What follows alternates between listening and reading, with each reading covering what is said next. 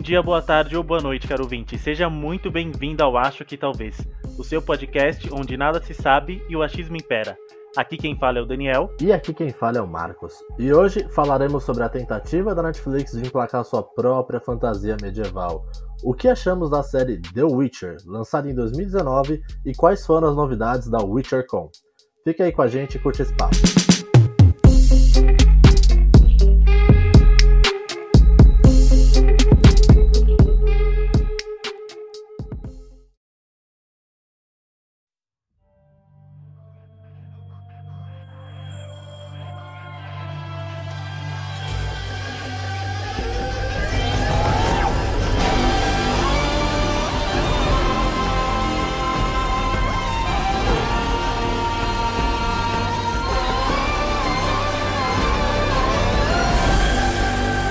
Então, dia 13 agora tivemos a WitcherCon, que foi um evento da City Project, em parceria com a Netflix, para promover o material de, de The Witcher. Né? E aí não foi só da série, jogo, Isso. livro, essas paradas. E The Witcher, pra quem não sabe, eu ia falar que é uma série, mas é porque a gente vai falar aqui da série. Então The Witcher não é uma série. Na verdade, The Witcher começou é, no livro, certo?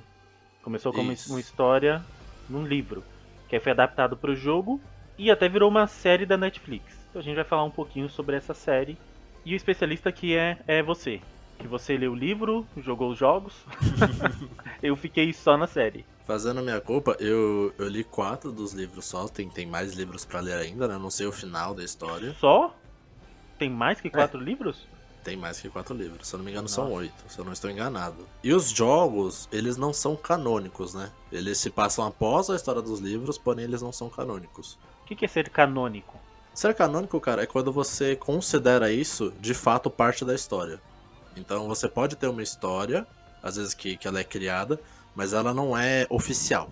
Ser canônico é basicamente ser oficial. Só quem define o que é canônico é quem é o dono Criou. da série, do- da história. É, o Sapolsky, que é o cara que escreveu os livros do Witcher, ele ainda tá vivo e ele diz que ele não considera o- os jogos canônicos. Ah, isso é importante. E, então até nisso o pessoal às vezes se confunde um pouco, mas a série The Witcher, que tá. que já teve a primeira temporada lançada na Netflix e vai lançar esse ano a segunda, ela é baseada nos livros. Ela não tem, não tem, provavelmente não, não terá nada a ver com os jogos. Ela tem algumas inspirações visuais dos jogos. Então, certas coisas, a própria interpretação do Geralt, algumas pessoas mais fãs dos livros criticam um pouco isso, que ela é muito mais puxada dos jogos do que dos livros. Que é aquele cara muito mais sisudo com aquela voz grossa. Falam que no, no livro ele é um pouco mais, mais ácido, mais sarcástico. Ele não é aquele A parrudão. voz dele no livro é diferente. Então, essa é a dificuldade, né, cara? Você fala, ah, a voz dele é muito esquisita, ele tem um jeito esquisito, porra, cara. Mas aí é a imaginação, né? A interpretação do cara. Eu, particularmente, gosto muito do trabalho que ele fez. Eu tava vendo sobre isso, eu vi que a série ela teve 53% de aprovação dos críticos e 93% de aprovação do público. Do público normal que assistiu a Uhum. série. Público normal. Eu, eu acho que sempre vai ser assim, né, cara? Quem lê os livros, jogou os jogos e tem mais é, conhecimento, assim, da obra por completo, eu acho que sempre vai criticar um pouco mais a, a série, né? É, é o meu caso, por exemplo, com Harry Potter. Eu li o- o- a história do Harry Potter, é, os livros. O final eu acho sensacional no livro. E o final no filme eu achei, assim, muito ruim. Ele, ele é meio sem emoção, né? É, quem não leu o livro adora o final do filme, entendeu? E eu tava na, na sala de cinema, tipo, inconformado. Eu não sou aqueles que ficam reclamando, mas eu tava inconformado. Então, eu, assim, eu entendo um pouco quem. é, os críticos aí, né, que criticam um pouco a, a série em comparação com os livros. Mas eu gostei da série, cara. É, assim, eu, eu até faço como regra pra mim que, cara, se eu vou assistir alguma, alguma coisa começou a estourar, por exemplo, como foi Game of Thrones, eu só vou ler depois de terminar de ver a adaptação. Porque eu também sempre tenho esse sentimento de você lê o livro, depois você vê adaptado, você fica criticando muita coisinha, muito detalhe. E aí eu acho que você deixa de Você não aproveitar. curte da mesma forma. É. Então eu acho que vale muito mais a pena você assiste a adaptação, consome lá, e aí você lê o livro, porque o livro sempre vai ser mais detalhado, o livro sempre vai ter mais coisa. Então é como se você tivesse um, um plus, um adicional daquilo que você já gostou, né? Ah, um exemplo comigo foi quando eu, assi- eu assisti no cinema Percy Jackson e o Ladrão de Raios. Eu também. Gostei pra caramba do filme. Depois que eu li, mudou. É, eu assisti no cinema e eu não tinha lido nenhum livro ainda. Cara, foi tão impactante para mim no momento que eu vi que eu falei, nossa, que demais, o moleque tá na escola, do, do nada tem uma, uma gárgula lá correndo, voando atrás dele, daqui a pouco o diretor da cadeira de roda vira um, um centauro. Aí eu falei, me impactou, sabe? Eu curti muito o filme. É quando eu fui ler os livros, tipo uma, uma parte lá que, que o Percy tá lá no lago e aí ele põe a mão na água e fica super poderoso e derrota todo mundo. Aí quando eu fui ver no livro, ele toma um pau e fica um mês de coma. É, cara. Entendeu? É, então tem. é, essa fica até a diferença, né, cara? Porque Harry Potter você pode criticar algumas coisas, mas os filmes são bons ainda.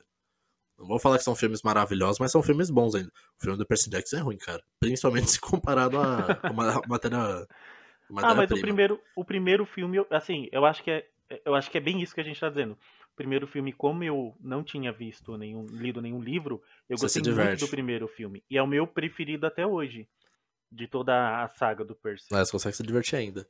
E nisso, cara, eu, eu até acho que o o Witcher, ele teve um, um desafio além. Porque o, o- o The Witcher, na, na, na Polônia, que é onde ele foi escrito, ele é uma. É, é como se fosse assim, um bem público. É um bem do, do polonês que os caras admiram pra caramba, uma coisa que faz parte da vida deles. Ele começou de uma maneira meio singela, uma, coisa que ele, o cara não tinha muito bem determinado o que ele ia fazer. Ele começou como contos. Então ele fez um conto sobre o Geralt, sobre o bruxo, o primeiro conto. Como ele ganhou vários prêmios em cima desse conto, ele começou a elaborar mais. Conforme essa elaboração foi ganhando mais sucesso, ele fez uma coletânea. Então, os dois primeiros livros de Witcher, que são a adaptação da Netflix, são apenas de contos. Não é um romance com uma história bem estruturada. E até aí fica um, um dos problemas que eu vi que muita gente reclamou. Que a história ela parece muito desconexa às vezes. Principalmente tem aquele problema da, da linha do tempo, né? Que a gente tem três narrativas em tempos diferentes. E tudo isso se deve por causa disso. A história ela foi adaptando vários contos que acontecem em períodos diferentes e a série tentou amarrar ela com uma narrativa linear. A gente vê se não é uma comparação muito esdrúxula, mas é tipo se, sei lá, os contos do Monteiro Lobato fossem aqui no Brasil, Sim, sim. fossem, sei lá, mais valorizados, alguma coisa do tipo, né? Porque lá eles, lá eles realmente curtem muito e valorizam muito essa obra do, do The Witcher, né?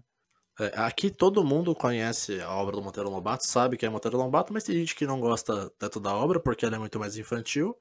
E aí tem todas as questões do próprio escritor, né? Que tem muita gente que não gosta dele.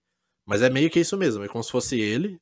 Cara, melhor, é como se fosse tipo a turma da Mônica. Que é Sim. uma coisa que a- às vezes a pessoa nem gosta da turma da Mônica, mas ela bate no peito porque sabe que a turma da Mônica é famosa, é representação brasileira lá fora também. Cara, e, o, e essa pegada da série, eu como eu, eu não, não li nenhum livro, nem vi os jogos, mas eu gostei porque é tipo uma série fantasia, totalmente fantasia. Recentemente, aquelas sombriossos, alguma coisa assim. É, sombriossos. E tem um pouco de magia, mas The Witcher é tipo full magia, né?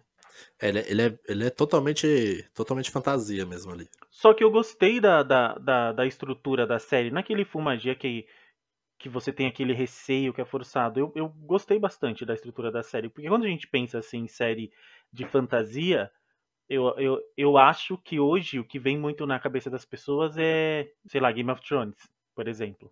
É, é uma fantasia meio sutil até, né? Sim. E, e The Witcher eu gostei que tem essa parte da, da fantasia, mas eu não vou falar em dos pontos que, que, que eu não gostei. Mas eu gostei dessa parte da fantasia e eu, eu gostei também de como, como foi a estrutura da série, sabe? Eu acho que eles, eles falaram de uma forma simples e ficou fácil de acompanhar. Por exemplo, essa questão do tempo na série. Os dois primeiros episódios acontecem, sei lá, com décadas de diferença, né? E não ficou Sim. uma coisa complicada de você de você entender. Lá no final da série tudo se liga e tudo faz sentido. Mas no início, aqueles dois primeiros episódios aconteceram com décadas de diferença, mas você não fica perdido, sabe? E não precisa ter aquela, aquela legenda lá, nó, 10 anos depois, 10 anos antes. É, até porque como a história precisa ficar intercalando entre personagens, né? Essa necessidade, essa necessidade de legendar a passagem de tempo ia ficar muito desgastante, né? Mas, e eu gostei muito desse plano porque é uma coisa que eu não entendi porque alguns críticos pegaram muito no pé disso. Mas no primeiro episódio eles dão indícios de que as histórias ocorrem em tempos diferentes. Porque eles acabam citando os mesmos eventos e às vezes, por exemplo, na história do Garrett ele fala, ah, tal, a tal personagem fez isso agora. E na história da Ciri fala, ah, tal personagem fez isso há não sei quantos anos atrás. Então eles dão esses indícios, mas eles fazem uma coisa que eu acho interessante, que é, cara, se você não entendeu que tá passando em linhas diferentes, eles vão dando cada vez mais pistas até eles te mostrarem de fato, ó, é tempos diferentes. Acompanha a gente aqui a partir de agora. Mas eu vi que muita gente ficou perdida um pouquinho com isso, que não entendeu muito bem a estrutura da série nessa narrativa paralela. No início já era uma estranheza, sabe? Mas depois fica tranquilo de, de entender. Mas no início realmente você estranha um pouco. Eu me lembro das histórias sobre bruxos. São verdadeiras? Eu acho que para ficar melhor do pessoal entender, a gente poderia falar um pouco do do Geralt, né? Do Geraldo, que eu acho mais fácil falar Geraldo. Geraldo é muito que- melhor, muito mais simpático. um pouco do Geraldo, porque é, eu não entendi muito bem o que, que é um, um bruxeiro, sabe? Eu não entendi muito bem o que é um, um, um Witcher. O que, que você conseguiu consumir da série, assim, que você entendeu por pelo que define um Witcher O que eu entendi é que ele, ele é um humano, que ele faz, tipo, toma muitas poções, faz muita magia, faz muitas coisas assim. Não magia, né? Mas toma muitas poções, por exemplo, né? São pequenas, pequenos feitiços, alguma coisa assim.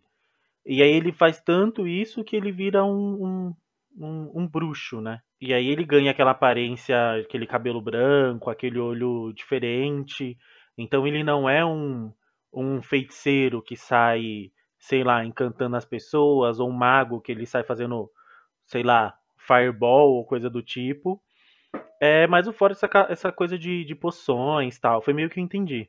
O, o Witcher, até na verdade, que, que a gente adaptou aqui como bruxo, né? ah, essa definição ela foge, na verdade, à definição de bruxo mais comum. Porque, pe- pelo que eu, pelo que eu entendi, na Polônia, o, a definição do que é o Geralt é um nome próprio, realmente, que não faz. não tem relação com o que é um bruxo, feiticeiro, qualquer coisa. É um nome que os americanos preferiram adaptar como Witcher e a gente, como tradução, a gente fez do, do inglês pra bruxo também. Mas é uma coisa bem única mesmo, uma coisa bem da história dele. É bem isso que você explicou, que você entendeu, mas eu acho que a série deixou pra explicar isso na segunda temporada. Eu senti que ela deixou muito no ar realmente o que é um, bru- o que é um bruxo. Eu tô, tô com de falar bruxeiro agora também. É, porque o Witcher, traduzindo, por isso que eu falei bruxeiro, porque traduzindo seria mais ou menos bruxeiro, mas É. É realmente uma palavra nova. E, e o Witcher, ele, ele é meio que isso, cara, que você falou, que ele tá meio que no meio termo de tudo. Num geral, dentro da própria história, ele é tido como um mutante. Porque os bruxos, eles precisam passar pelo chamado teste das ervas, onde eles têm o corpo deles modificado de fato. Ah, em certo momento, o Geralt até comenta, quando ele alucina com a mãe dele, ele fala, você sabia que três de cada dez bruxos morrem no teste das ervas? É nesse momento que, que, ele, que eles realmente se tornam bruxos, é nesse momento que o corpo deles acaba tendo algumas alterações. E as alterações é basicamente para fazer aquelas magias sutis que o Geralt usa em certos momentos da série, mas principalmente para ficar imune a certas coisas. E essa imunidade ajuda eles a tomar aquelas poções que ele tomou várias vezes durante a, a série. Então, ah, eu vou caçar um animal e esse animal ele tem muita, ele tem garras afiadas. Preciso tomar uma poção que vai me ajudar a enfrentar ele. Esse animal ele tem um veneno, vou tomar uma poção que me ajude com isso. Esse animal ataca no escuro, eu vou tomar uma poção que me ajude a enxergar no escuro. O Witcher, ele tem o corpo dele preparado para que cada poção prepare ele para cada criatura e para cada ambiente diferenciado. Mas os cabelos brancos não, não é tão comum. É meio um spoilerzinho da segunda, se- da segunda temporada, que eu acho que vai ter isso, mas é bem leve. Os cabelos brancos é só de quem faz um teste mais avançado do teste das ervas. Então, o Geralt, dentro dos próprios bruxos, ele é um bruxo um pouco mais potente. Ele é um pouco mais forte do que a, a maioria mesmo. eu senti um pouco de falta disso na primeira temporada. Faltou mesmo. Deles, deles explicarem, não só do, do Geraldo, mas de tudo em si. A Yennefer, por exemplo, que é, é aquela. Ela começa toda a corcunda de Notre Dame, né? Uhum. Que eu acho que certo, eu acho que ela é vendida por dois porcos, alguma coisa assim, né? Ela, ela- acho que ela tava valendo menos que dois porcos. É, alguma coisa assim. Porque é uma série da, da, da idade medieval, né? Então tem, tem bem dessas coisas. Ela é meio corcunda lá de Notre Dame, ela passa por um ritual, todo um ritual lá, que ela fica bonita. Em alguns momentos, ela tá fazendo um- umas mágicas lá power, né? E em outros, ela tá Uhum. simplesmente fugindo. Então não ficou claro qual é a extensão do, do poder ou do uso da magia na série. O Geraldo também. Parece que, parece que tá numa situação que em qualquer momento ele vai fazer um Kamehameha, entendeu? Uhum. E vai explodir tudo. Essa sensação que a gente tem, mas não é assim que acontece. E eu senti falta um pouco dessa, dessa explicação. É, eu senti isso um pouco porque em certos momentos parece que os personagens parecem estar mais fraco do que a cena tá, tá mostrando ser, né? Então, Sim. ah, o cara tá vindo pra cima da Yennefer agora, tô mais. Ah, provavelmente ela vai usar alguma coisa para enfrentar o cara. Não, ela foge. É. Ah, o Garrett vai enfrentar uma horda de inimigos, agora ele vai matar várias hordas de inimigos. Não, ele tem uma puta dificuldade de enfrentar os caras e ele toma uma mordida que deixa ele totalmente baqueado. Então é, é uma coisa que eu, eu sinto que o, o ritmo da, da, história, às vezes, ela, ela acaba descambando um pouco mesmo, por causa desse tipo de coisa. E a Yennefer, cara, eu acho que ela é a que mais sofre com isso, porque de toda a passagem de tempo, né, que, que, esse, que essa série tem, porque a, a história da Ciri se passa em dias, a do Geralt se passa em alguns vários anos, mas a da Yennefer se passa em muitos mais anos.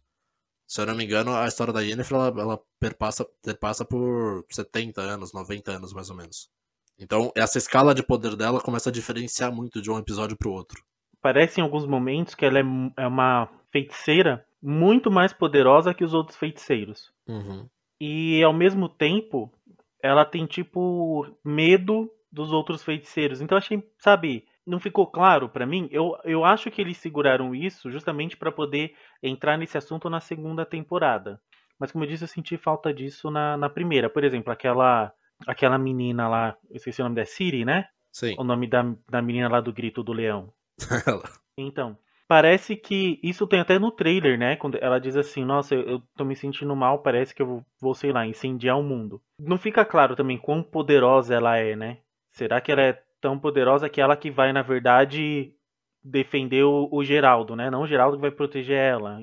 Enfim, não fica muito claro isso.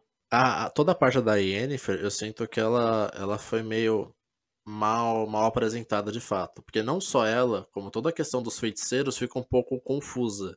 Uh, eu acho que dá para perceber que a, os feiticeiros eles têm um grande poder político dentro de todo o continente, mas fica um tanto confuso qual é o poder deles, por que, que a Yennefer tem medo deles, por que, que a Yennefer às vezes parece estar fugindo, né?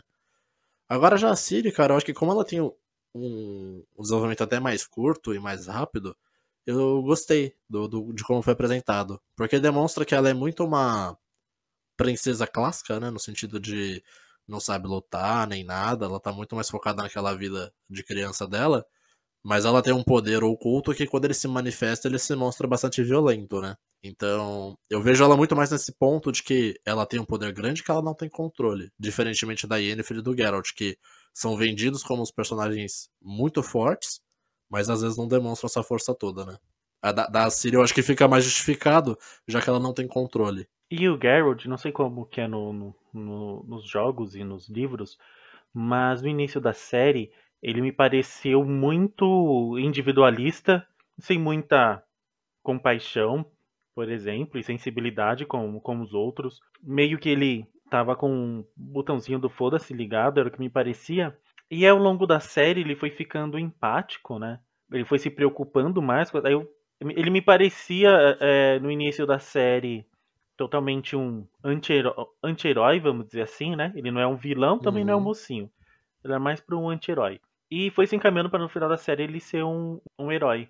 Mas essa transição não ficou clara para mim o do porquê, sabe? Eu vi que tem uma profecia envolvida, mas eu não entendi muito bem o porquê dessa mudança de personalidade dele, sei lá. Na verdade, assim, eu acho que essa mudança se deve a, a dois fatores que a, a, série acabou. Uma acabou se confundindo e outra ela teve dificuldade de adaptar. A primeira, eu acho que é aquilo que eu comentei no começo, de que a série ela tentou trazer um pouco dos jogos para a série. Sendo que o, a série é baseada nos livros. E o jogo, ele tem um pouco dessa diferenciação de como o Geralt é apresentado. O jogo The Witcher, ele é um jogo onde você tem um certo controle nas ações do Geralt. Então, um personagem mais imparcial é necessário, já que você vai tomar as atitudes dele. Então, se ele vai ser mais empático, se ele vai ser um pouco mais irritado ou mais sarcástico, depende da sua escolha. Então, as, as atitudes gerais, elas precisam ser neutras, elas precisam ser imparciais. Mas na série não, ele é muito mais não diria muito empático, porque é uma questão até dos próprios bruxos, Mas ele é um pouco mais sarcástico, ele é um pouco mais amigável, assim, mais sociável. E o que eu acho que eles tiveram dificuldade é que existe essa lenda dentro do próprio continente de que durante todo esse processo, esse teste das ervas, uma das coisas que os bruxos perdem é a sua emoção. Eles deixam de ser criaturas empáticas para ser apenas uma criatura que vive pela razão. Então todo mundo toma eles como mercenários puros mesmo, aqueles caras que vão fazer o trabalho para quem paga mais. Então eu acho que o Garrett em certos momentos ele tem essa rusga de eles me veem como mutante, eles não querem falar comigo porque eles acham que eu sou mercenário e eu não quero ficar me explicando. Então eu não vou ficar trocando ideia com o pessoal. Vou lá, vou fazer o que tem que fazer e é isso. Mas quando tem momentos onde alguém tenta conversar um pouco mais com ele, aí ele se abre e demonstra mais um pouco a, da personalidade dele. É, é, ele é bem isso, ele é um mercenário. Sim. Ele é um mercenário, tem um monstro lá. Isso que eu achei legal na série também. Tipo, pensa num monstro. Existe lá. E aí tem algum problema com algum monstro. E aí contratam ele. Então ele é um é. mercenário. Isso que eu achei estranho. Ele é um... curioso, na verdade, né? Ele é um mercenário que resolve o problema das pessoas. Ele meio que é um prestador de serviço para a sociedade. Mas Muito você... importante porque ele é, ele é o especialista para isso, não tem outras Ex pessoas para isso, basicamente. Exatamente. E eu não entendi por que, que a sociedade vê ele com, uma, com maus olhos, sabe? É até uma, uma cena do, do trailer da divulgação lá da primeira temporada que ele tá entrando na cidade e o pessoal tá atacando pedra nele. Sim. Tipo, some daqui, mas depois de resolver nosso problema. Exatamente. Mas é, é, é, aquela hipocrisia, né, cara? Eu acho bem legal como eles demonstram isso, como esse lado meio, entre aspas, burro, né, da, do, do povo em si. De não, não reconhecer ele, né, cara? Não tentar entender a situação, trata ele apenas como um, um mecanismo. Mas, mas eu, eu achei bom, cara, eu achei interessante, porque eu acho que ela oscila de uma maneira que não é legal, mas eu acho interessante oscilar, porque o Garrett ele é um bruxo, mas ele claramente não gosta de ser um bruxo, ele não queria ser um bruxo. Ele mesmo fala, não escolhi ser um bruxo.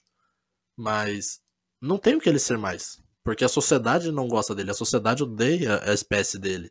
Então ele não tem como falar, vou parar de caçar monstro e vou virar padeiro. As pessoas não querem ficar perto dele, porque os bruxos são pessoas mercenárias, são pessoas sem emoções, e ele vai te matar se alguém te der um pouco de moeda para ele. E se a sua princesa for mais do que você imaginava? Tenho certeza de que está pronto. No trailer da segunda temporada, o Geralt vai pra tipo uma república dos bruxos. É, é isso mesmo? é, ele vai pra Kaer Morhen. Kaer Morhen é a fortaleza da Escola do Lobo. O, os bruxos, eles têm, têm várias escolas diferentes, que eles têm técnicas diferentes. E lá é basicamente a casa do Geralt, onde ele cresceu e foi treinado. Ele tá levando a, a Ciri pra lá. Eu não lembro como que terminou a, a, a história da, da Yennefer, né? Então, a Yennefer, ela termina quando o Império de Nilfgaard está tentando continuar né, o seu processo de expansão e conquista, e eles precisam passar por uma fortaleza que ela impede a passagem um pouco, que é Soden. E os feiticeiros se juntam para tentar barrar o exército ali, mas eles acabam sendo derrotados e a Yennefer faz o, o ataque final para salvar quem restou que ela pega todas as chamas que estavam no castelo e joga de volta no, no, exército dos caras, mas ela acaba sumindo com isso. Ah, lembrei, lembrei, lembrei. Lembrei desse final. Então, é, esse momento, tá vendo? Ela pega, faz um, um, um incêndio para acabar com o exército e em alguns momentos ela tá fugindo. Isso que eu achei meio inconsistente. É, é que é, ali é um momento onde ela ela se descobre, né, de certa maneira, né? Porque é um momento onde ela ela tá relutando em usar os poderes, ela tá sofrendo, ela tá todo mundo morrendo, e a tutora dela dá a dica para ela se libertar, para ela soltar todos os sentimentos que ela tem e, e, liberar o real poder que ela tem, né?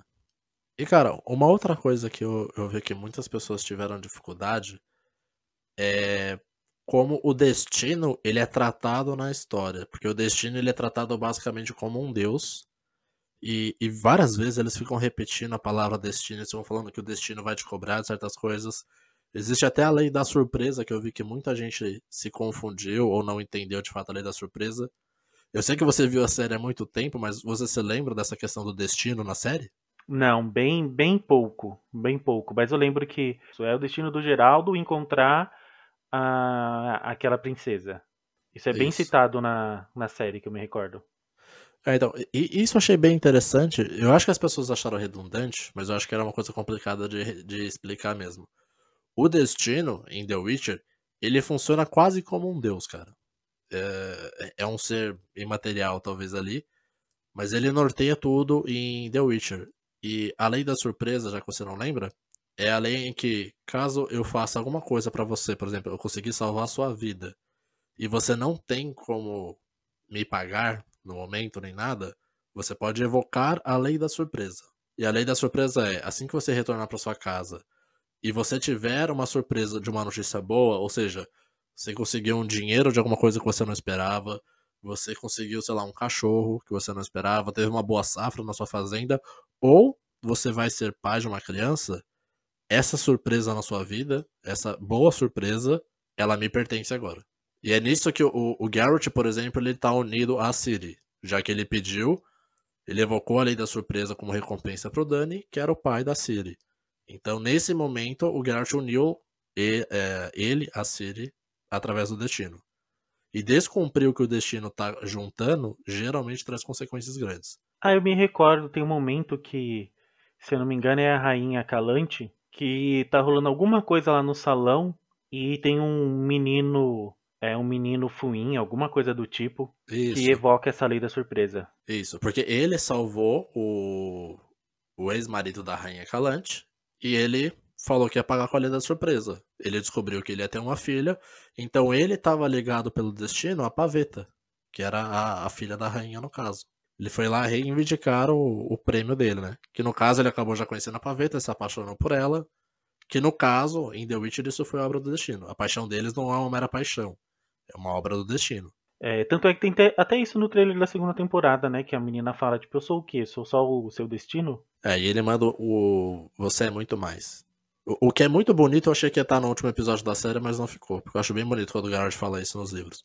Eu gostei bastante dessa, dessa rainha Calante, porque ela tem uma imagem bem forte perante o reino, Sim. realmente de líder e de, e de respeito, né? E ela não é só respeitada pelo que eu vi, porque ela é a rainha, mas a, a, a postura dela é de respeito, né? É uma postura forte. É, é de longe o personagem que eu mais gostei da, da interpretação ali, cara.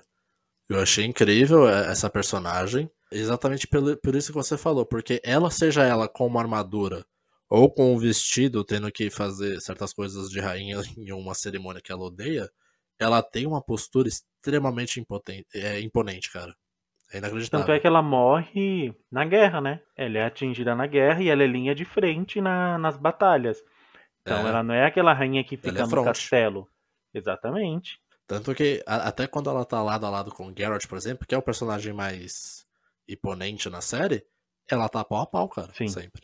É um cara feito pra matar monstros, é um cara feito pra guerra e tudo mais. E ela tá ali, no nível dele, se não até mais imponente que ele, né? Sim, isso é bem, bem interessante na série. Tanto é que quando ela morre na série, ela manda a menina procurar o Geraldo, né? É, ali já é aquela questão, né? O, como o Destino fala, o, a série fala muito sobre Destino, a Calante ela nega o Destino quando o Geralt vem reivindicar a Ciri. E coincidentemente, dá tudo errado com a Batalha de Nilfgaard. Ela não consegue os reforços que ela esperava, ela acaba sendo derrotada na batalha. E todo o reino dela vai perecer. E naquele último momento, pelo que eu entendi, ela entende que tudo aquilo é obra do Destino. Como ela não permitiu que o Destino agisse como ele queria, o Destino cobrou dela por essa interrupção. Então, ali no, no último momento dela, ela se rende a isso e fala: procure Geralt de Rivia, porque ele é o seu destino. Sim, sim. Me Porque recordo. eu acho um arco muito bom pra ela, cara. Cara, eu curti muito essa lei da, da surpresa. Na série eles, eu acho que abordam em uns dois, três momentos essa lei da surpresa. E achei bem, bem interessante, porque é um momento onde a palavra vale mais do que qualquer papel assinado, né? Eu nem sei É. se tinha. Tinha, né? Tinha papiro, papel na- nessa época. É, devia ter. Pela época daqueles mostram, devia ter alguma É, coisa. mas eles. É, é, é bem isso. Mas eu achei bem legal, é bem isso que você falou mesmo. É tão sagrado, mas, mas tão sagrado, que o cara falar que ele estava ali pela lei da surpresa, as pessoas nem questionaram. Sim. Elas só falaram, até o próprio futuro rei, que casa com a Calante e tava do lado dela, ele fala, eu não posso ir contra esse cara. Ele tá aqui pra reivindicar a lei da surpresa. Eu Exatamente. preciso ajudar ele. E então, eu acho muito legal como o destino ele é tratado na série, e a lei da surpresa Eu, eu achei lindo, cara. Esse episódio específico que é o do, do casamento, né? Do banquete. Eu acho bem legal como eles tratam toda essa questão. Não pode fugir do seu destino só porque você tem medo dele. E ele vem. Encontre Geralt de Rivia. Cara, e as expectativas pra segunda temporada? Será que vai rolar uma. Na segunda temporada vai rolar uma pancadaria de, de bruxeiros? Ou ele foi só dar, dar uma descansada naquela república lá? Então, eu acho que existe a possibilidade de uma pancadaria de bruxeiros, né? Porque eles, eles brigam entre si às vezes mesmo, né? Mas ele foi lá principalmente pra proteger a, a Ciri, né? Porque ali estão as pessoas que ele realmente confia. Estão as pessoas que cresceram com ele, que treinaram ele, não só pelos livros, né? Não é spoiler porque a própria, a própria série, o próprio trailer demonstra isso. Ele tá levando a Ciri lá porque ele vai treinar a Ciri. Ele vai fazer com que a Ciri saiba se proteger a partir de agora. Caramba, mas será que vai dar tempo de fazer isso na segunda temporada? Porque ela não sabia nem pegar uma faca, né? Ah, não, mas ele vai começar a ensinar, né? Que se ela vai aprender, aí é outras temporadas já, né? Curto muito série assim de fantasia, ainda mais quando é bem feita da forma que, que essa foi bem feita. A Netflix tem muito crédito, gosto muito das produções deles. Não joguei nenhum jogo, vou até procurar algum pra, pra eu jogar, porque é muito bem premiado e reconhecido os jogos de The Witcher, né? É, o Witcher 3 era até ano passado o jogo mais premiado da história. Então vou procurar jogar algum e, como eu disse, suspeito pra falar porque série de fantasia me pega meu forte, é meu meu meu ponto fraco assim. Eu curto bastante porque não é fácil fazer, né? Pra sair um, um Shrek é muito fácil. Realmente, cara. E falando em Shrek, a gente até esqueceu de falar do burro da série, né? Que é o Yasker, né? O bardo. O Bardo, cara, eu gostei muito desse desse personagem. É, eu, eu- cara, eu achei ele um alívio cômico inacreditável, funcionou muito bem. E eu acho que seu comentário não podia ser mais acertado, cara. Porque pra mim a relação do Garrett com o Yasker é totalmente a relação do Shrek com o burro, cara. É Verdade. exatamente igual. Verdade. O, o Geralt não quer o Bardo com ele e ele e o Bardo fica seguindo o Geralt. Falando pra caramba, sem parar, É. sobre um monte de coisa. E aí eles vão em algum lugar, o bardo fica cantando lá, sei lá, na taberna das, das aventuras do, do Geralt. É muito bom, cara, é muito bom. É, ele, ele tra- ele trabalha com marketing já, né? Sim, ele faz o bom marketing do, do Geralt. Eu acho genial ele pedindo comissão pro Geralt e falando, ah, seus trabalhos aumentaram, eu devia ganhar uma parte sobre isso. Sim, sim. Cara, então, minhas expectativas também pra essa segunda temporada aí, eu não sei muito o que esperar na realidade, porque fora essa questão do, do Geralt estar levando a Ciri pra Kaer Morhen, eu não me recordo muito da história dos livros, eu não sei muito pra onde a história vai, e eu não vejo muito pra onde ela vai, além do óbvio que é o treinamento da Ciri. A Yennefer também já não é mais spoiler falar isso porque aparece no, no trailer que ela está viva, ela está de volta. Então eu espero que ela vá, vá encontrar o Geralt né, com a Ciri e eles vão começar a formar essa família. Mas eu não sei ao certo o que vai acontecer em seguida. Eu não consigo me recordar. Tô feliz que eu não consigo me recordar. Não queria que ninguém me relembrasse. Quero ter essa surpresa de novo vendo a série. Mas expectativas enquanto a qualidade, cara. Eu tô esperando muito essa série.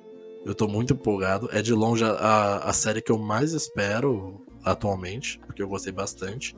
Reconheço que não é das melhores, mas é uma série que me pegou bastante. Eu sou como você também que é fantasia, é época medieval, eu já tô praticamente ganho. Tem que ser muito ruim pra, pra que eu não queira assistir e não goste.